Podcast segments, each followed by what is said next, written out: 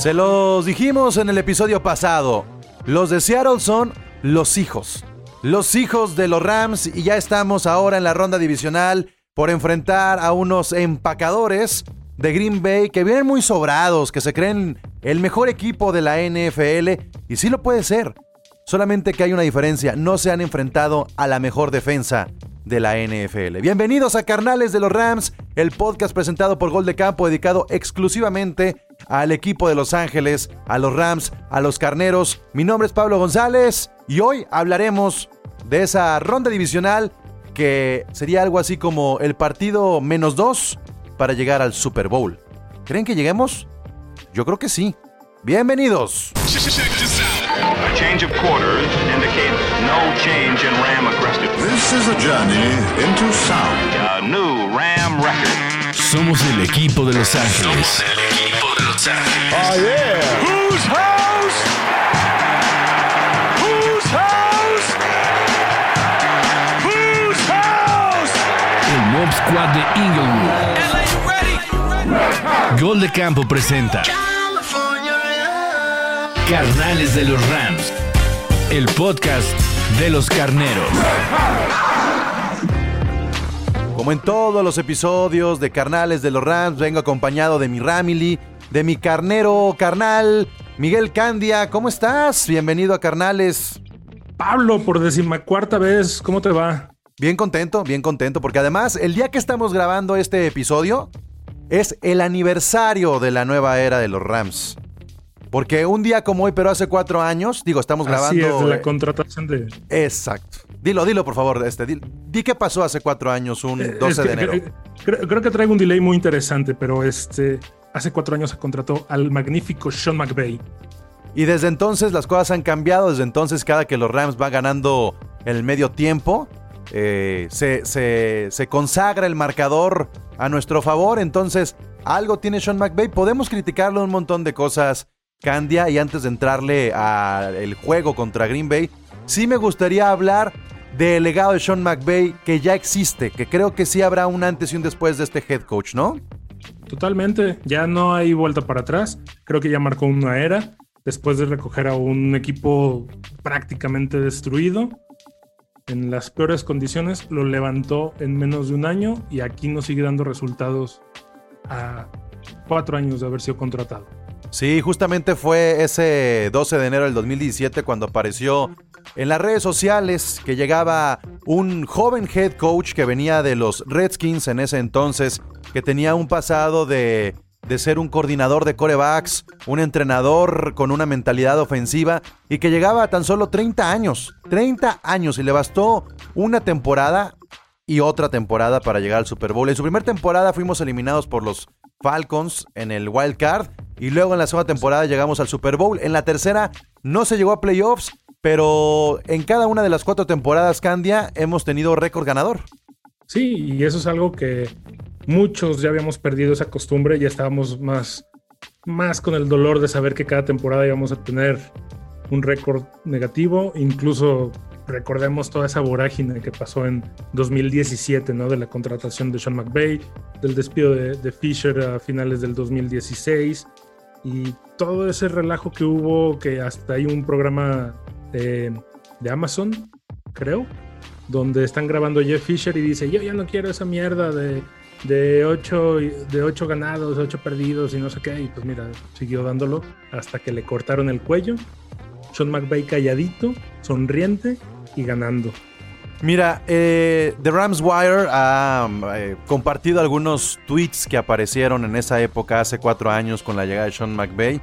Y hay de todo, ¿eh? Pero, pero había mucha gente negativa diciendo que iban a quedar 0-16 en la siguiente temporada, que con ese coach no íbamos a tener ninguna temporada ganadora, que iba a ser eh, un head coach que estaría solamente dos años en el equipo. Y mira, ya es el doble de los negativos. Este, no querían a Sean McVay y todavía sigue siendo criticado. Todavía sigue siendo muy criticado por. eh, porque tiene sus errores y deficiencias, pero yo creo que si le tendríamos que poner una calificación, yo le pondría sin duda alguna un 8.59. Yo también tiro al 9, si no es que un poquito más arriba, ¿eh? Porque de verdad, a los que venimos Y no es menospreciar, aclaro, no es menospreciar. Tú eres un fanático nuevo de los Rams y muchos lo son. Y qué bueno, bienvenidos. No soy del equipo, no soy de la, gente que dice, ah, es que yo le iba desde. No, no importa eso. Pero los que le íbamos desde ese tiempo, de verdad que somos los que estamos más agradecidos con McVay. Sí, McVay ha tenido como en cada temporada diferentes tintes, ¿no? Creo que la primera tuvo mucho que ver con la relación que se construyó en McVay Jared Goff. Eso fue algo muy sólido. En la segunda ya acompañado de un cuerpo de coordinadores completo y él pudo armar el equipo con un poquito más de anticipación, ¿no? Entonces llegamos al Super Bowl.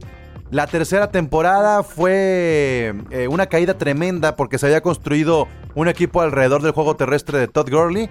Y en la cuarta creo que lo está haciendo todavía mejor porque a pesar de este golpe de espacio salarial, se ha armado un equipo competitivo. A pesar de la salida de Wade Phillips, ha armado la mejor defensa. Digo, no solamente el mérito es de él, pero sí las decisiones de, de rodearse de estos coordinadores. Entonces, me parece que este cuarto año es de eh, consolidación, a pesar de que hace dos le dieron el título de el head coach del año. Así es, este año va a ser el que va a terminar de poner ese último tinte en su en su tumba, por así decirlo, no de que se vaya a morir pronto ni de que lo queramos fuera, pero cuando esté en un panteón, el cuerpo de Sean McVay va a decir entrenador de los Rams, el entrenador que marcó época en los Rams, que hace mucho que no pasaba eso. Aplaudido por... Teníamos cuatro temporadas. No, no está pedo, Candia, créanme que es el internet, pero digo, a- a- ¿Aplaudido por quién, perdón? aplaudido por gente como Bill Belichick y también este, respetado por otros como Carroll. eh, creo que lo vimos el fin de semana de, de el super comodín o el super fin de semana de comodín. Este, pues Sean McVay con Pete Carroll, cuando se ha visto las caras, sigue la balanza a favor de Sean McVay. Y, y justamente ese gran cocheo que se, han, que se ha tenido contra los Seahawks es lo que esperamos tener contra los Packers. Eh, ahora, literalmente vendrá un discípulo de Sean McVay a enfrentar a estos Rams como lo es Matt LaFleur. Las vueltas que da la vida, ¿no? Sí, fíjate que, que fue una de las primeras bajas dentro de la coordinación de Sean McVay. Creo que sí se notó muchísima la, la ausencia de LaFleur cuando se va. ¿A dónde se va él? A los Leones de Detroit y luego termina con los empacadores, ¿no? Así es. Se Según va, yo sí. se va de coordinador ofensivo a los Leones. No, perdón, a, a los Leones no, a los Titans. Me estoy confundiendo. Se va a los Titans eh, de coordinador ofensivo y luego se va para, para Green Bay. Este, estoy casi seguro que así fue el movimiento. Pero tiene este pasado y relación con Sean McVay interesante porque son dos este, head coaches que tienen luego eh, esta necesidad de ser creativos al momento de, de mostrar las armas al ataque, ¿no? Así es, y son contemporáneos, eh, se han entendido bien. Matt LaFleur no deja de ser un, entrenador joven, tiene 41 años. Eh, claro, no es tan joven como Sean McVay, pero, pero es muy, muy distinto, creo yo, a, a competir contra un Pete Carroll, contra un Andy Reid en su momento cuando, cuando lleguemos al Supertazón. Este, creo, que, creo que va a estar muy, muy interesante, ¿no? Duelo de juventud con equipos muy, muy completos, ambos.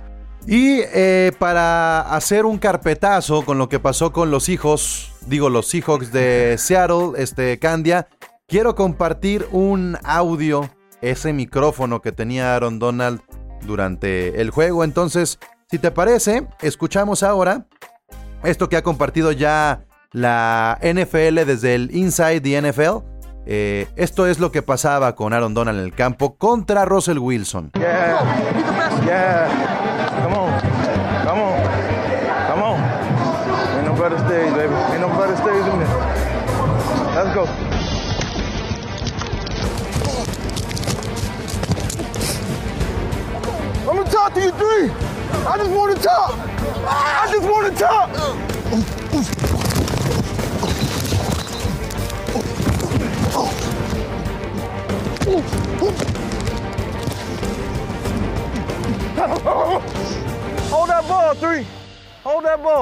Las presiones que le hizo Aaron Donald a Russell Wilson diciendo, hey, hey, hey, eh, número 3, solo quiero hablar, solo quiero hablar, este, no sueltes el balón, no sueltes el balón.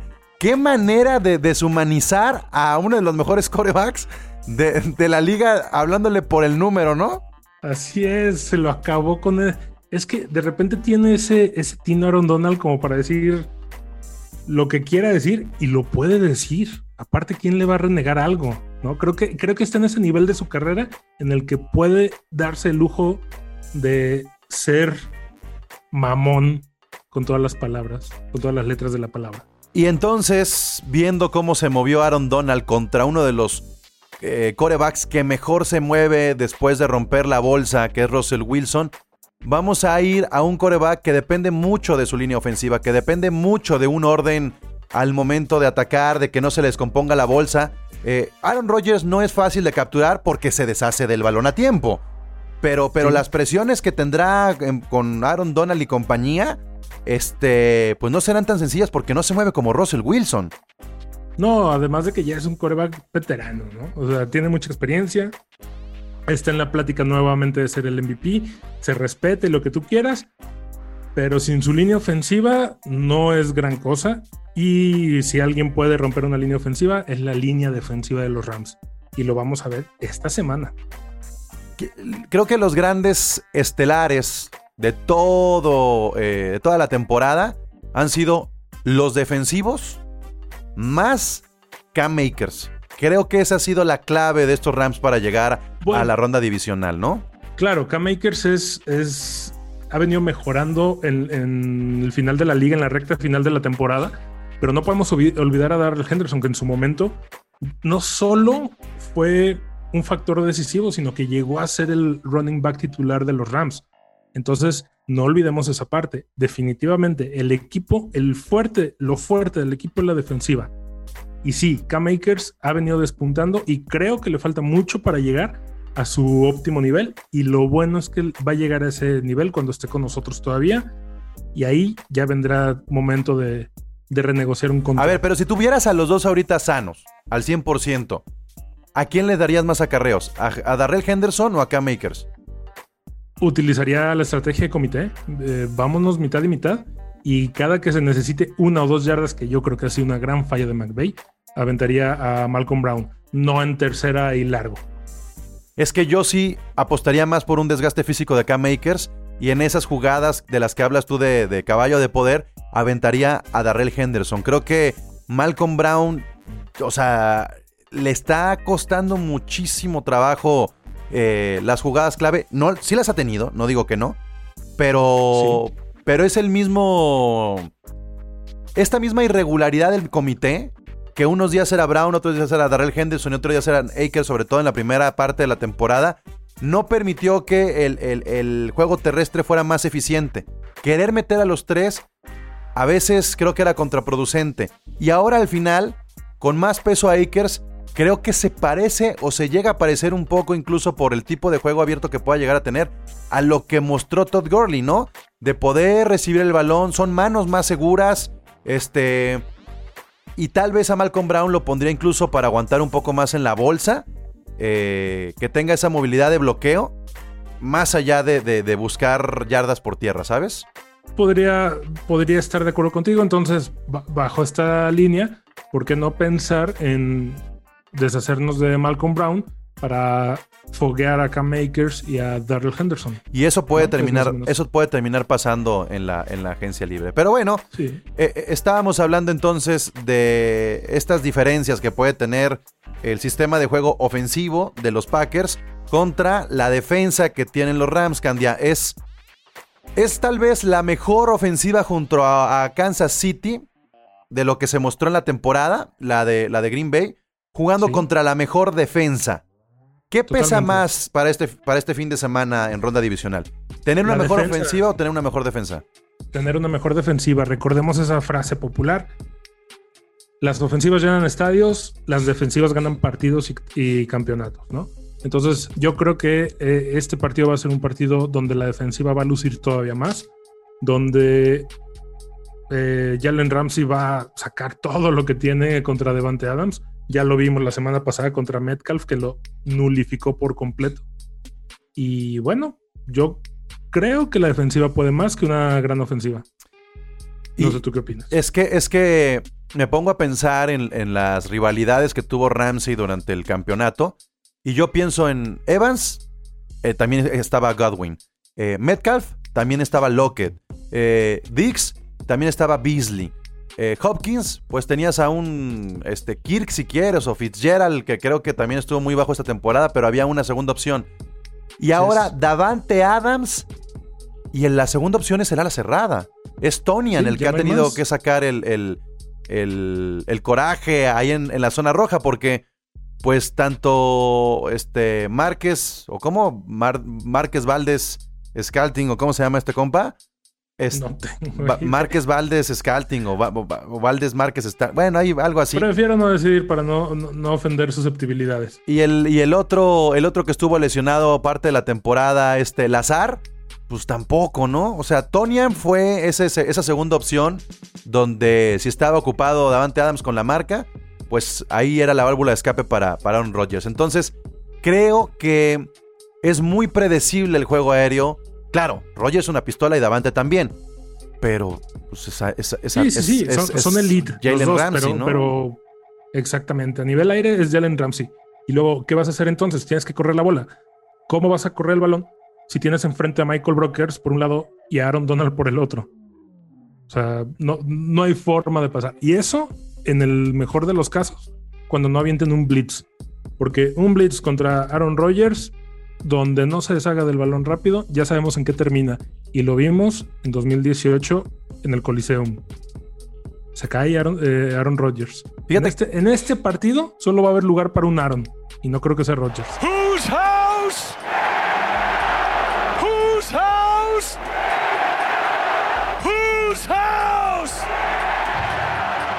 Seguramente. Y fíjate qué bueno que mencionas a Michael Brokers porque la ausencia que tuvo frente a Arizona casi no se mencionó. No se mencionó la ausencia de Michael Brokers y era tan sensible como la de eh, Goff o como la de Henderson o quien quieran poner. Brokers es, e- es ese mm, jugador que hace que, el, sacrificio de Aaron Donald de tener una doble marca también termine pesando del otro lado porque dicen, bueno, acá está Donald, acá está Brokers, me voy para el otro lado y Floyd termina consagrándose con esa cantidad de capturas, ¿no? Exactamente.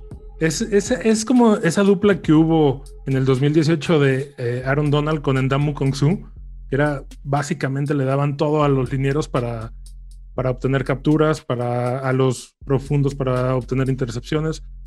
Brokers está empezando a llenar ese espacio de una manera muy, muy agradable y ciertamente, como dices, hace también su trabajo que no se nota cuando está, pero sí se nota mucho cuando no está. Green Bay perdió tres juegos durante la temporada. Perdió en la semana 6 contra Tampa Bay, perdió en la semana 8 contra los Vikings y perdió en la semana 11 contra los Colts. Ahí están los Colts y ahí están Tampa Bay, dos defensas que presionan bien a los mariscales de campo. O sea, era una tendencia. ¿Cuáles otras defensas fuertes eh, eh, enfrentó Green Bay? Por ahí los Texans, ¿no? Que no fue el gran equipo. San Francisco, que también tuvo bajas importantes. Eh, los Bears, que tampoco fue la gran defensa. Y, y ya. O sea, no se enfrentaron a las grandes defensas de la temporada 2020, eh, los empacadores. Sí se enfrentaron a grandes equipos, creo que los Titans eran medibles. y los otros fueron los Saints. Pero no tuvieron ese calendario tan complicado como sí lo tuvieron los Rams contra Arizona, contra Seattle, contra los Bills, contra Tampa. Es- Contra los mismos 49. Sí, o sea, la neta, la neta, estuvo más pesado el calendario de los Rams que el de los Packers. Por mucho, por mucho el, el calendario de los Rams fue más complicado y además perdieron contra Tampa. Rams le ganó a Tampa y bueno, ok, no fue un partido muy dominante, pero sí fue un partido que dejó mucho, mucho que ver, ¿no? Y creo, creo que si se pudo contra Tampa de esa manera, contra Green Bay también se tiene que poder. Los estelares, además de Aaron Rodgers y, de Davante Adams, son Jones y Williams acarreando el balón. Jones llegó a las 1104 yardas y Williams a las 505, mientras que Davante Adams eh, a las 1374. Valdez Scalting llegó a 690 yardas. Y, y, pues hasta ahí, o sea, esas son las armas que mostró Aaron Rodgers. Yo insisto con la revelación que fue Tonian, que la verdad fue un monstruo al momento de llegar al Red Zone. Ahí es donde tenemos que estar prestando atención. a lo que podría producir el ala cerrada, pero creo que lo que se le va a dificultar a Aaron Rodgers es llegar a la zona roja. Si llega a la zona roja, Candia, casi casi te puedo asegurar que va a ser touchdown.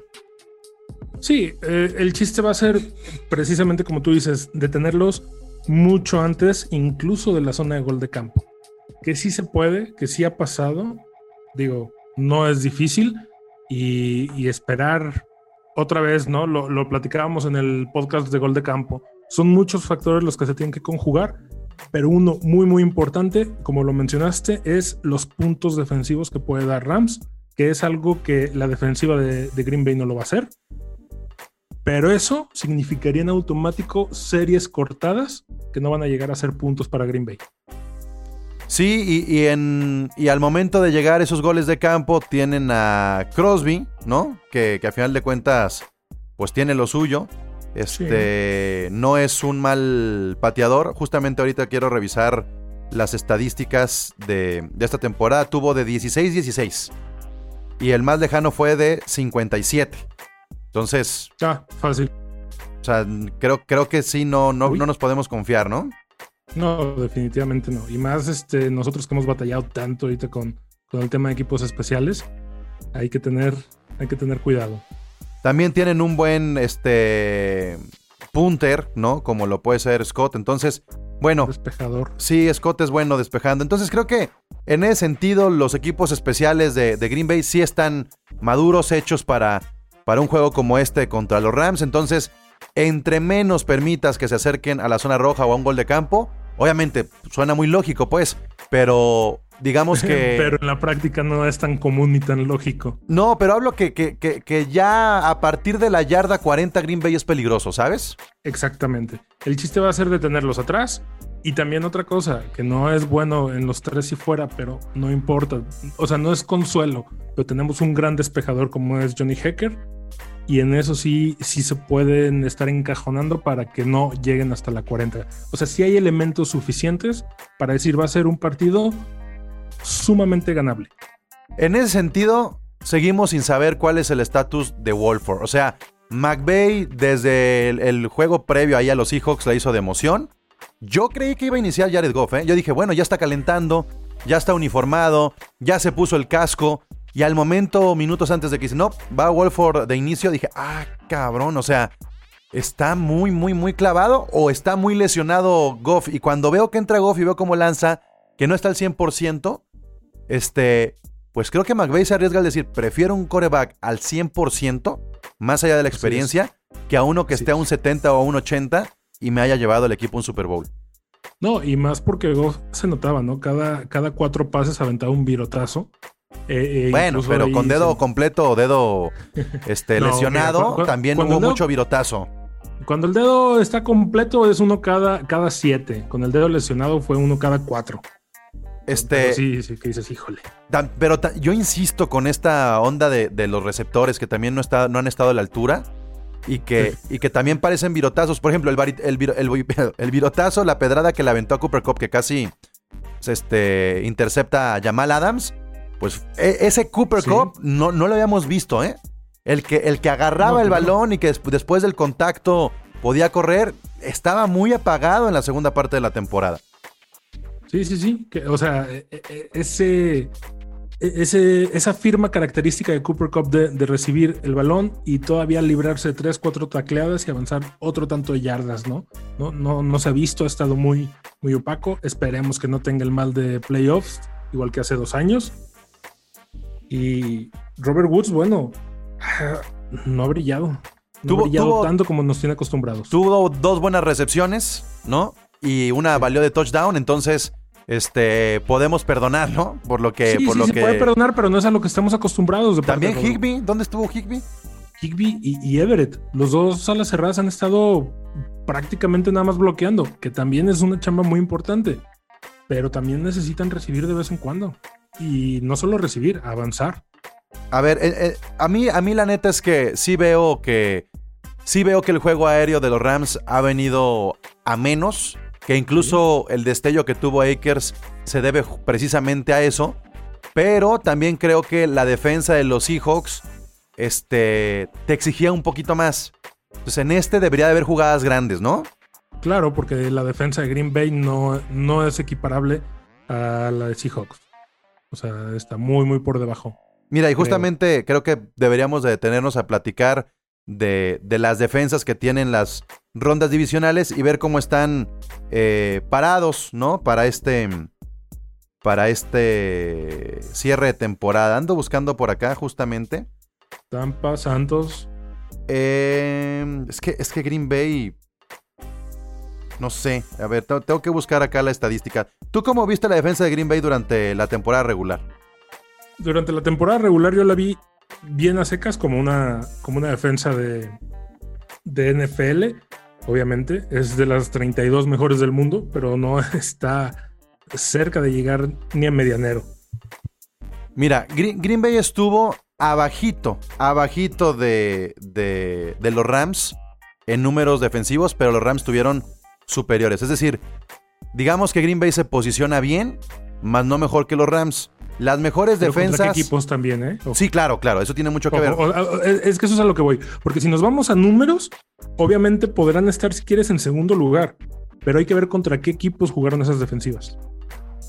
¿no? Sí, justamente, Entonces, justamente lo que hay que resaltar, que los Rams de alguna manera tuvieron mejor calendario y aún así se posicionaron en el número uno. Pero bueno, a mí no me asustaría eh, la defensa de Green Bay. Creo que, creo que definitivamente la conversación está en el daño que pueda hacer Aaron Rodgers y, Davante Adams, pero creo que también el hecho de que ya pase una semana después de la recuperación de Andrew Whitworth, que pase otra semana con la recuperación de Cam Makers, que haya quedado atrás el problema del, del COVID, pues, que tuvo Cooper Cup, sí te da chance de decir, bueno, pues no hubo bajas importantes salvo- la de Wolford en el partido anterior, entonces llegan todavía... Las costillitas de Donald. Pero es Donald. Ah, sí, no, claro, claro. Pero de todos modos, ver que Donald se hinca después de una jugada y que se queja, yo no lo había visto, ¿eh? En siete años. No, pero también McVeigh es de los que cuando termina un juego y hay un lesionado te dice, este, vamos a evaluarlo día a día. Y en esta ocasión dijo, Cooper Cup y Aaron Donald están bien y juegan el próximo, la próxima semana. Y Así generalmente eso no pasa con Sean McVeigh, ¿eh? Bueno, en eso tienes razón. En eso tienes razón. Es muy, muy tajante para ese tipo de cosas, ¿no? M- más, más que tajante. Cuando dice van a jugar es porque no hay nada. Cuando no dice nada es porque hay algo. ¿Qué esperarías entonces de la ofensiva de los Rams contra estos empacadores? Que el gofómetro se mantenga en niveles bajos. Eso principalmente. El gofómetro y... Y el resto, o sea, porque también sí, Goff se puede equivocar una vez. Y creo que la Sí, clave sí. contra Seattle fue en que no existieron entregas de balón. Eso, es que, bueno, como cualquier otro partido de, de liga, ¿no? Que no haya entregas de balón, pero también eh, que se termine de consolidar Cam Makers corriendo y que, que regresen los receptores que tenemos, o sea, que, que jueguen al 100% Robert Woods y Cooper Cup. Whose house? Whose house? Whose house? Hay una vibra bien distinta después de esa derrota contra los Jets, a haber Sí. ganado a Arizona y haber ganado a, a los hijos de Seattle. O sea, sí hay una vibra bien distinta en el decir, uy, estos Rams ya se cayeron, a decir, estos Rams se levantan hasta con los golpes que han recibido durante los juegos. Así es. Y aquí Gracias. voy a volver a citar un artículo que publicó Rams Wire, que se titula eh, o que hacen referencia a que los Rams tienen muchas similitudes a los ganadores del Super Bowl del 2007, los Giants. ¿Tuviste chance de ver ese artículo? Nomás vi el encabezado, pero fue el de el que Eli Manning le ganó a, A Tom Brady. ¿no? Bueno, pues ahí te va porque el artículo está increíble. Los dos equipos, los Giants y los Rams, tuvieron entregas de balón en cada uno de los juegos de temporada regular. ¿Ok? Tuvieron, tuvieron estos, este, estas intercepciones, estos fumbles costosísimos. Eh, Jared Goff tuvo 17 y Eli Manning tuvo eh, un total de 27. Nomás Fíjate nada más. Fíjate nada más, ¿ok? Solamente cuatro equipos desde la temporada 94 han llegado a playoffs, este, perdiendo al menos una, un balón, una posesión en cada uno de los juegos. Solamente cuatro equipos. Y ahí están los Rams, desde el 94, hace 26 años. Bueno, los dos equipos terminaron, tanto los Giants como los Rams, en sus tres últimas semanas con un récord de 1 a 2. Es decir, los Rams perdieron contra los Jets y contra los Seahawks y ganaron contra Arizona. Lo mismo pasó con esos Giants. Ahí te va otro dato que es así, parece conspiración. Los dos equipos promediaron 23.3 puntos por partido. 23.3. No es alto, pero es suficiente. Es, es un dato que sí dices, güey, neta, el, el mismo promedio, ¿no? Es suficiente para ganar. Los dos equipos Es raro, ganaron. es raro. Los dos equipos ganaron su, su partido de wild card por una diferencia de 10 puntos sin entregas de balón. Nota y paréntesis. eh, felicidades por tu pronóstico de la semana pasada. El, Rams más de 20, Seattle menos de 20. Sí, no fue exacto, pero fue justo la No, lectura no. del juego. Exa- exactamente. Por favor, continúa. Ahí te van los números para la gente que crucifica a Jared Goff.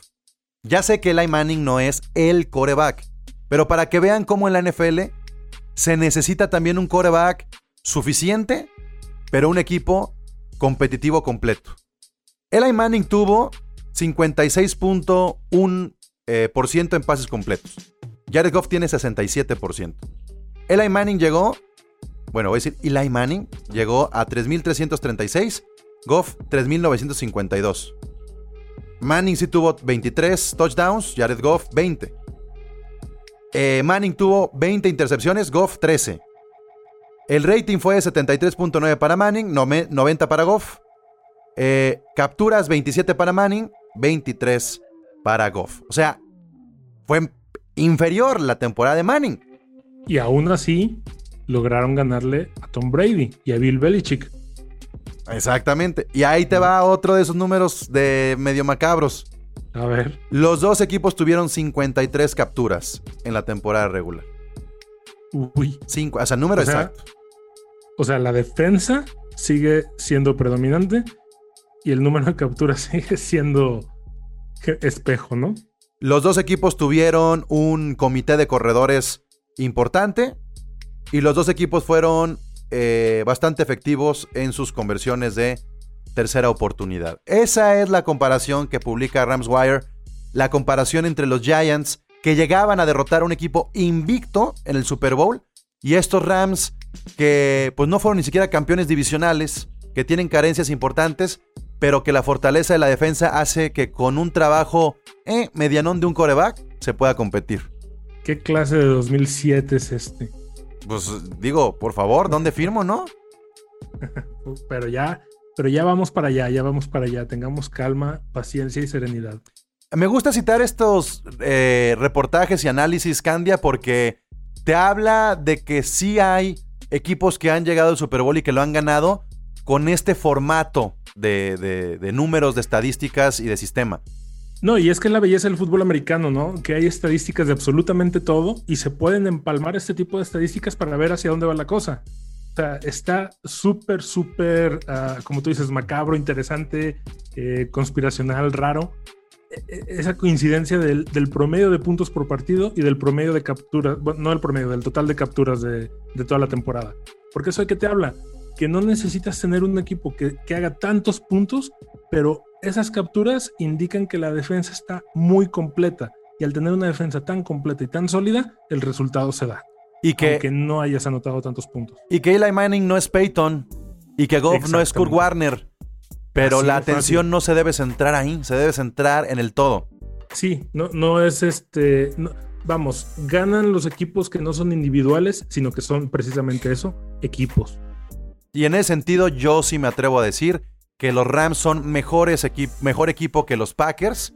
Claro, Eh, están más completos. y, en- y- y- y ahí entonces ya nos metemos a pronósticos para, para, esta, eh, para esta ronda ya de divisionales. Candia, ¿cuántos touchdowns va a meter Aaron Rodgers? ¿Cuántos vamos a recibir? Yo creo, de touchdowns ofensivos, yo creo que tres. Así. Yo también creo que van a ser tres. Y por ahí se pueden meter uno o dos goles de campo. Entonces el Así. máximo de puntos que le doy a los empacadores es de 27. 27. Yo creo que 27 sí- puntos. Yo creo que sí pueden andarle llegando arribita de los 30. va a ser un partido con muchos, muchos puntos. ¿Y cuántos van a meter los carneros? Ofensivos, no más de dos. Defensivos, yo creo que sí se llevan tres. Yo no sé si llegue eh, el- la anotación, el pick six, tal cual, pero creo que la defensa sí nos va a acercar a tanto que, que se pueda anotar por tierra sencillito. Y yo me atrevo a decir que va a haber dos por tierra y dos por aire. Y entonces, fíjate lo que voy a decir. 28 a 27 o 31 a 27. O sea, los Rams no hacen más de 34 puntos y los Packers no hacen más de, eh, ¿qué había dicho? ¿27 puntos?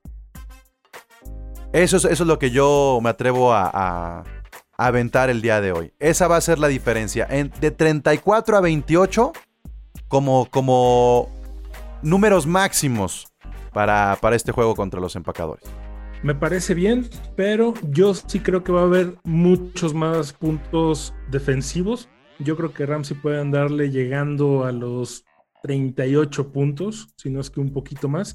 Y sí, definitivamente Green Bay no pasa de 27 puntos, 24, si acaso, ¿no? Pero. Y, y pero no, baja- y no que- bajan de 20, ¿no? O sea, si estamos de acuerdo No, no, que ahí sí- definitivamente no bajan de 20. Definitivamente no van a bajar de 20. Ne- Ni, ni Rams ni Green Bay. Pero más allá de 27 puntos, lo veo. Es más, creo que 27 ya va a estar complicado. Van a estar eh, eh, rondando los 24. ¿Sabes por qué creo que, que no estoy viendo como mucho juego de pick six? Ojalá me equivoque. Porque creo que las intercepciones se van a dar en estos pases largos que puede dar Aaron- Aaron Rodgers con, con- con la línea defensiva de los Rams en sujeta. Y entonces, en esos pases largos, la intercepción se va a dar a lo mejor en la yarda 20, 15 de- del campo de los Rams. Van a, van a correrla y llegarán hasta la 30, 20 del otro lado y ahí los paran. Por eso no me atreveré a decir que sea un pick six. No quiere decir que estoy descartando las jugadas grandes de la defensa, pero creo que no va a suceder lo que pasó, por ejemplo, con, con los Steelers, de perderla en, en- en- en la, ahí a la yarda 10, yarda 15 y que el balón recorra 10 yardas hasta la zona de anotación. Ni estas, esta intercepción que le hicieron a Russell Wilson en la, en la- la jugada de pantalla, es muy raro que se dé. O sea, es muy raro que se dé que en una jugada de pantalla de un receptor abierto, porque al final de cuentas ahí te reciben y es un pick six automático. Entonces, Claro. yo no creo que, que, que Rodgers tenga ese juego tan lateral como lo tiene Wilson. Lo tiene más profundo y, y ahí es donde puedo, creo que la, la diferencia puede marcarse en el pick six. Ojalá que me equivoque y ojalá que nos entreguen muchos puntos, pero confío también en lo que dijimos en el episodio pasado. Que los pick six o que las jugadas grandes defensivas sean para ampliar el marcador y no para alcanzarlo. Exactamente. No, no, ni para alcanzar, ni para, ni para afianzar. Sea, sim- perdón. Que no sea para alcanzar. Tienes toda la razón. Que sea simplemente para, para ampliar el marcador. Lo que sí me encantaría, y tengo que decirlo ahorita, es que se dé mi jugada favorita. Me encanta en cualquier partido ver cuando se da un safety. Eso para mí es, es como eh, la forma de anotar puntos más bonita de- de- del deporte. Sí, Entonces, sí, me sí, sí. gustaría que se dieran los safeties. Para mí es mi jugada preferida. Algo que No ha marcado diferencia también ah, del, de, por ejemplo, la derrota de los Bills o, o- o de otras derrotas que se dieron en, en el, en el año es que los Rams no están castigando tanto. O sea, que no está volando el, pañuelo en contra de los Rams. Que Así sigan es. con esa concentración. Es Sobre importantísimo. cuidado con las interferencias de pase. Sí, sí, no, y, y también con, con la línea ofensiva, porque luego cuando las jugadas tienen que ser ya segunda y 15, segunda y 20, le sufren mucho y a McVay le encanta correr esas jugadas y ganar nada más tres yardas. Exactamente. Exactamente. Ahí como que, bueno, nosotros no somos head coach de, de la NFL, pero, pero como que todos pensamos distinto, ¿no? Si estás en segunda y largo, no corras por dos yardas. Es que, es que piensa ya, ya piensa en Johnny Hecker, ¿sabes? O sea, en ese momento dice, Exactamente. ya es momento de Johnny Hecker. Eh, y, y- y- y creo que los Rams son buenos en terceras oportunidades cuando son de tercera y 10 para abajo. La tercera Sí. y 12, 15 y 20 es, es un desperdicio correrlo. Sí, también. sí, sí. No, pues entonces. Tu, tu- tu MVP del juego. ¡Ay! Me complicas.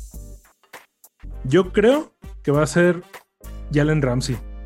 Este, eh, ha estado jugando estos últimos partidos espectacular. Yo me voy a ir con, con Floyd. Ok. Yo sí veo de 3 a 4 capturas de Floyd. Este. Porque por lo mismo que hablábamos, por ¿no? lo De mismo. Aaron Donald, Michael Brokers. No queda otra más que que Floyd aproveche. creo que va a ser Floyd y también creo que van a ser Hilo Williams. Darius Williams le veo, le veo mucho, mucho potencial para este partido, ¿no? Sobre todo lo que ha venido mostrando en los últimos, en los últimos encuentros. Pues a ver qué sucede. Este. Será otra vez eh, un juego que abra en día sábado. Eh, la semana pasada nos tocó ser los segundos, pero sigue siendo el mismo horario. Eh, ese, ese juego que creo que conviene muchísimo no jugar tan noche contra Green Bay de visita. Ayuda a que el clima esté menos helado. Eh, Tan frío. entonces esperemos que no haya esas nevadas, humedades que pueden de repente violentar un poco. Sobre todo, ¿sabes qué? El dolor que pueda eh, y el dolor que pueda tener Goff con la cirugía. Sí, sí, sí. Bueno, y aparte que trae ¿qué? tres clavitos, algo así que es metal. Ese se enfría y se siente. Pues ya está, hasta aquí llega este episodio de Carnales de los Rams. ¿Algo más, Nomás Candia? quiero agregar un detallito, por favor. Échale. Así como acabas de decir que se cumple eh, eh, años de haber contratado a Sean McVay, también recordemos que esta semana, el 11 de enero para ser exactos, se cumplieron cinco años de que se votó en la liga el- la relocación de San Luis a Los Ángeles. Llenos de aniversario, festejemos entonces con una victoria para llegar a la final de conferencia y entonces medirnos contra Tampa o contra los Saints. ¿Quién te gusta más? Cualquiera de los dos son pan comido. Yo quiero ver que haya una revancha nueva contra Brady. Ya le pegamos en temporada regular. Me gustaría ahora pegarle en, En en playoffs. Sí, porque a los Breeze ya le pegamos. Entonces, Sí, ya, ya, ya, Brice ya, ya es cancha conocida. ojalá todo se cuadre. ¿Y, qué, ¿Y quién te gusta para un Super Bowl? Uy, imagínate un Super Bowl ahora sí, Rams contra Kansas. No sería espectacular. No, sería, yo creo que uno de los mejores Super Bowls de la historia moderna.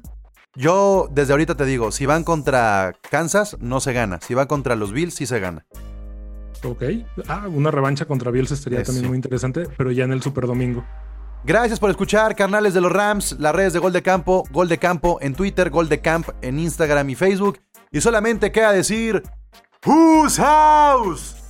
Rams House. A change of quarters indicates no change in Ram aggressiveness. This is a journey into sound. A new Ram record. Somos el equipo de Los Ángeles. Oh, yeah. Whose house? Whose house? Whose house? El Mob Squad de Inglewood. Gol de Campo presenta Carnales de los Rams. El podcast de los carneros.